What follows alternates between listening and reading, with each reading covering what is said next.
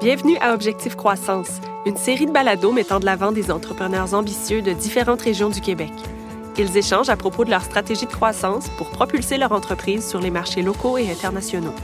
Je m'appelle Anne Lagu et cette semaine, je me suis déplacée à l'accélérateur de création d'entreprises technologiques, l'ACET de Sherbrooke, pour m'entretenir avec les fondateurs d'Onica Technologies, de SPI Bio et d'Agendrix, qui m'ont entre autres parlé de leur plan d'affaires à l'international. Bonjour Anne, je suis euh, Dragan de Onica Technologies, puis on fait des bouées de dessalement en utilisant que les vagues pour faire tout le processus. Alors où on se parle, on a une installation en Floride, parce qu'évidemment, pour développer cette technologie-là, on devait avoir un pied sur la plage. Puis au cours des 12 prochains mois, on s'en va vers les marchés des Caraïbes, donc euh, tous les Caraïbes atlantiques. Il n'y a pas de marché au Québec. Cependant, tout le développement du produit, tout se passe euh, au Québec. C'est vraiment tout ce qui est vente, puis évidemment, test en milieu naturel qui se fait à l'international. Moi, je m'appelle Étienne Lemieux. L'entreprise pour laquelle je travaille, c'est SPI Bio. Donc, on développe des détecteurs de bactéries, notamment la bactérie légionelle pour les installations de refroidissement industriel pour pouvoir les sécuriser. Donc, actuellement, on a deux clients ici au Québec et on a développé des partenariats avec d'autres clients aux États-Unis pour pouvoir faire des vitrines pilotes dans le but de commercialiser, bien sûr, euh, l'année prochaine. André Gauthier, président de Agendrix. Alors, Agendrix, c'est un logiciel de gestion d'horaire pour faire la planification des horaires, euh, les feuilles de temps, quelques autres petits modules euh, complémentaires euh, qui est encore plus poussés. Là. Hein. Puis c'est tout est nuagique. Et notre marché, il est international. On a une présence dans 23 pays actuellement, avec un focus dans la francophonie. Vous avez tous une présence à l'international. Est-ce que vous en aviez la vision dès les débuts de votre entreprise? Chez Onica Technologies, notre technologie est destinée aux régions hein, qui ont besoin d'eau évidemment, c'était inévitable d'aller à l'international pour commercialiser ça. C'est très limité euh, au Québec euh, et au Canada le marché. À l'exportation euh, à, l'international dès le début de l'entreprise. De mon côté, quand on a créé SPI, on a d'abord cherché un business case, donc cherché à créer une entreprise qui avait une visée internationale. Je ne pense pas qu'on aurait développé avec mon, mon cofondateur une entreprise qui aurait été uniquement locale ou régionale. Donc, on avait vraiment cette ambition-là de créer une très grande entreprise et justement, ça passe par des marchés internationaux, c'est certain. Quand je me suis dit, ce serait quoi mon idéal dans le futur, puis tout ça, c'est c'était évident et obligatoire. C'était euh, fallait qu'il y ait un potentiel international. C'est quoi l'importance du marché international dans vos plans de croissance? D'un côté, on travaille dans le, refroidissement industriel, donc les machines qu'on que, a développées s'adressent justement aux gens qui ont des systèmes de climatisation. Au Canada, globalement, c'est potentiellement 10 000 clients que je peux avoir. Quand je regarde aux États-Unis, on parle de plus de 100 000. En Europe, 350 000. Donc, c'est sûr que pour nous, euh, passer d'une petite à une grande entreprise va notamment passer par l'international. Comment on trouve son premier client à l'international? J'ai trouvé ça très intimidant. Euh, les clients qu'on a approchés aux États-Unis et en Europe étaient de très, très gros clients. Donc, on, on jasait avec des gens ici au Québec. Ils nous disaient, OK, je prendrais une machine. Là, je m'envoie à l'international. Grosse foire aux États-Unis. J'ai reçu des cartes d'affaires faire des appels, des propositions. là, les gens, c'est je t'en prendrais 40, je t'en prendrais 100.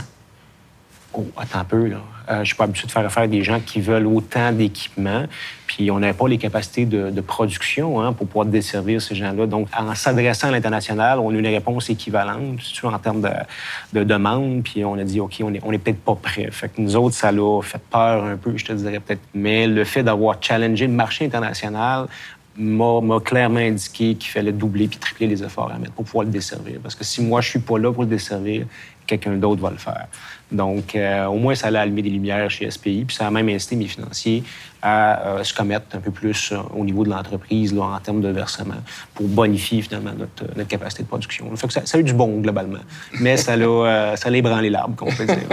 Et vous, Dragan, c'est le marché international qui s'est manifesté à vous? À l'époque où on avait fait un projet étudiant, il y avait eu une certaine présence sur Internet, puis on avait eu de l'intérêt de, des endroits de l'Indonésie, des Maldives, où on s'était fait justement appeler, mais c'est avant de développer un produit, puis après ça, faire, bon, ben maintenant qu'on a un produit, on va essayer de trouver, euh, trouver un client, justement, de valider, OK, oui, il y a vraiment un besoin, mais là, on va faire un produit pour répondre à ce besoin-là. Puis justement, il y avait un grand intérêt. Puis euh, on est allé en Asie pendant trois semaines, justement, rencontrer différents utilisateurs potentiels. Puis même, on a reçu euh, une lettre d'intention des services publics des Maldives, justement, qui étaient intéressés à avoir notre produit. Suite à cette excellente réceptivité-là, justement, on a décidé vraiment de, de foncer dans le développement technologique pour pouvoir justement répondre à leurs besoins.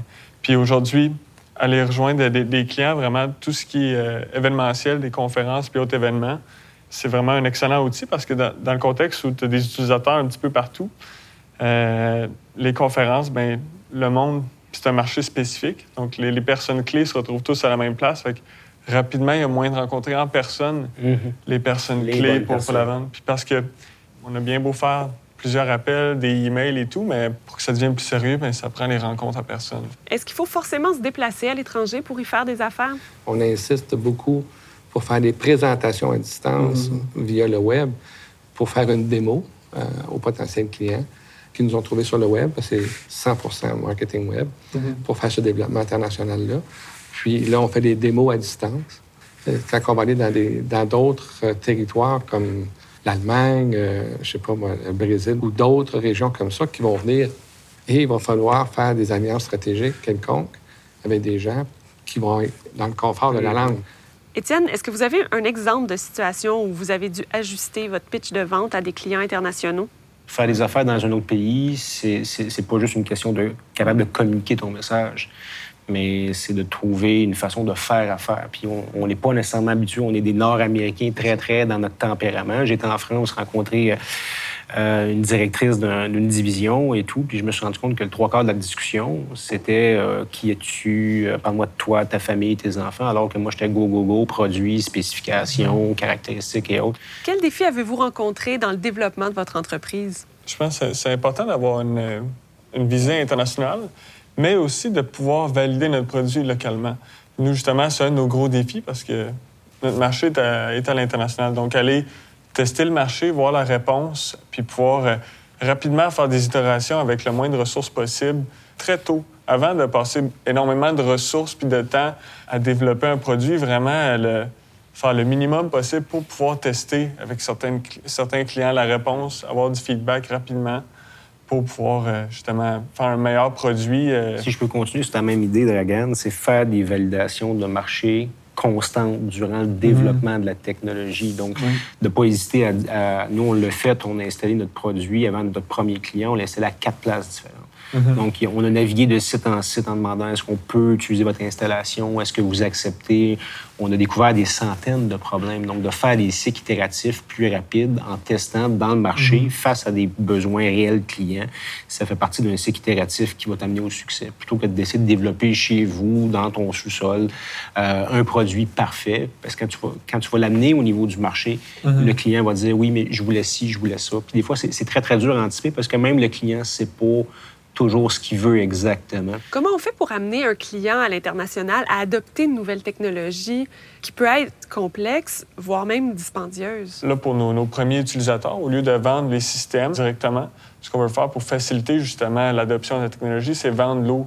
Fait que nous, notre premier produit qu'on vend, c'est pas directement les bouées, ce qui est beaucoup plus difficile à vendre, c'est de vendre tout simplement l'eau qui est fournie par les bouées. Au bout de la ligne, c'est ça que le produit que les clients recherchent. On parle d'affaires, donc on parle d'argent. Est-ce qu'il en faut beaucoup pour aller à l'international? Aller à l'international, ça prend beaucoup euh, de ressources et d'argent et aussi euh, de temps. C'est beaucoup de démarches préalables. Ça prend beaucoup de ressources pour y arriver. La semaine passée, j'étais à Las Vegas justement pour me former sur le marché américain, mieux comprendre les normes, les réglementations.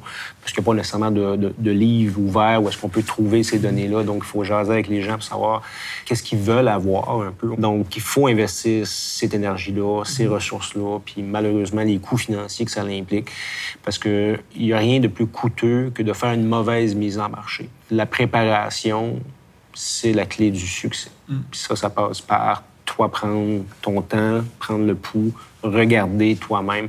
Parce que tu peux engager des consultants, de prendre toi-même ce pouls-là sur le terrain, c'est une nécessité à mes yeux. Euh, oui, on investit des ressources et de l'argent pour aller à l'international, mais aussi il faut que ce soit le plus rentable possible. Au niveau du suivi, c'est beau, euh, les démarches, mais après ça, c'est encore beaucoup de, temps et de ressources à accorder justement à faire un bon suivi parce que sinon, si on fait juste euh, le voyage, les rencontres, puis il n'y a pas de suite, ben c'est un peu mort dans l'œuf. Et est-ce que c'est difficile de trouver du financement? Un projet d'affaires, ça va généralement être plus long que tu avais anticipé. Ça va généralement prendre plus d'argent que tu penses euh, et plus de temps et d'énergie avec euh, plusieurs embûches. Euh, puis, une de ces embûches-là importantes, c'est la finance. Puis, aller chercher, là, souvent, les entrepreneurs vont, vont, mettre un temps assez important à structurer leur, euh, leur financement. Puis ça prend beaucoup d'énergie pour faire ça. Tous les financiers, du moins de nos entreprises, espèrent vraiment une, belle croissance à l'international, mais ils ne croiront pas notre parole. Il faut leur prouver. Donc, aller à l'international pour, on parle, rencontrer des clients, des prospects, obtenir des lettres d'intention des intérêts, puis à ramener cet intérêt-là face à nos financiers, puis dire, regardez, le marché est là, il nous attend. Donc, tout ce qui nous manque, c'est votre argent. Et là, on est dans les faits, on n'est pas dans les hypothèses, parce que c'est les, les, gens en finance en, en ont vu. Hein? beaucoup de gens promettent beaucoup de choses, mais il faut documenter ce qu'on fait. Il faut documenter le potentiel de marché. Et ça passe justement par rencontrer les gens dans ces marchés-là. Étienne, quand on vend un produit comme le vôtre, où la santé des gens est en jeu, l'aspect de la responsabilité juridique doit être primordial. C'est une de nos grosses préoccupations. C'est aussi un des gros moteurs aussi de notre, euh, de notre vente pour le marché américain, de ce qu'on développe avec nos partenaires. C'est la Légionelle tue des gens. Donc là, on a un appareil qui va être l'équivalent d'un détecteur d'incendie installé sur les équipements de refroidissement. Donc, euh, aux États-Unis, les poursuites arrivent fréquemment et sont très, très onéreuses. Donc, nous, c'est sûr qu'on va prendre un bon niveau d'assurabilité pour le marché américain pour pouvoir commercialiser. Parce que de la même façon qu'un détecteur anti-incendie ne peut pas défaillir, mon produit n'aura pas le droit non plus d'échouer et euh, ce qui pourrait mener à la mort d'une personne. Donc, tu comprends? C'est une grosse complexité. Au niveau assurance, on est bien assuré au Québec, mais pour aller aux États-Unis, ça entraîne une complexité supplémentaire. Outre ça, les poursuites qu'on a vues aux États-Unis pour les codes légionnels, euh, c'est des fois des, prix faramineux. On a vu des poursuites monter à 350 millions de dollars pour une seule installation qui était contaminée. Donc, dans cette situation-là, euh, la compagnie qui se fait poursuivre pourrait elle-même me poursuivre si j'avais un équipement installé chez eux. Donc, vous voyez la complexité d'assurabilité au niveau des États-Unis, c'est aussi présent dans d'autres marchés mondiaux. Je pense que pour Eneca aussi, c'est un peu le même, euh, la même inquiétude, là, côté responsabilité. Euh. Dans votre cas, il y a aussi toutes les normes à l'international que vous allez devoir respecter mm-hmm. pour la consommation de l'eau. et mm-hmm. comment est-ce que vous gérez ça actuellement? Comment est-ce que vous adressez cette complexité-là. Euh, c'est quand même assez bien. Il faut aller chercher les bonnes ressources sur place qui connaissent euh, la, procédure parce que chercher de l'extérieur toutes les informations, ça peut souvent être complexe, mais en ayant quelqu'un à l'interne, euh, par exemple en Floride, une ressource qui peut nous guider justement c'est quoi le processus, mais ça, c'est clé. Puis d'ailleurs, on a eu toutes les... Oui, au niveau de la consommation de l'eau, ça, il y a des normes...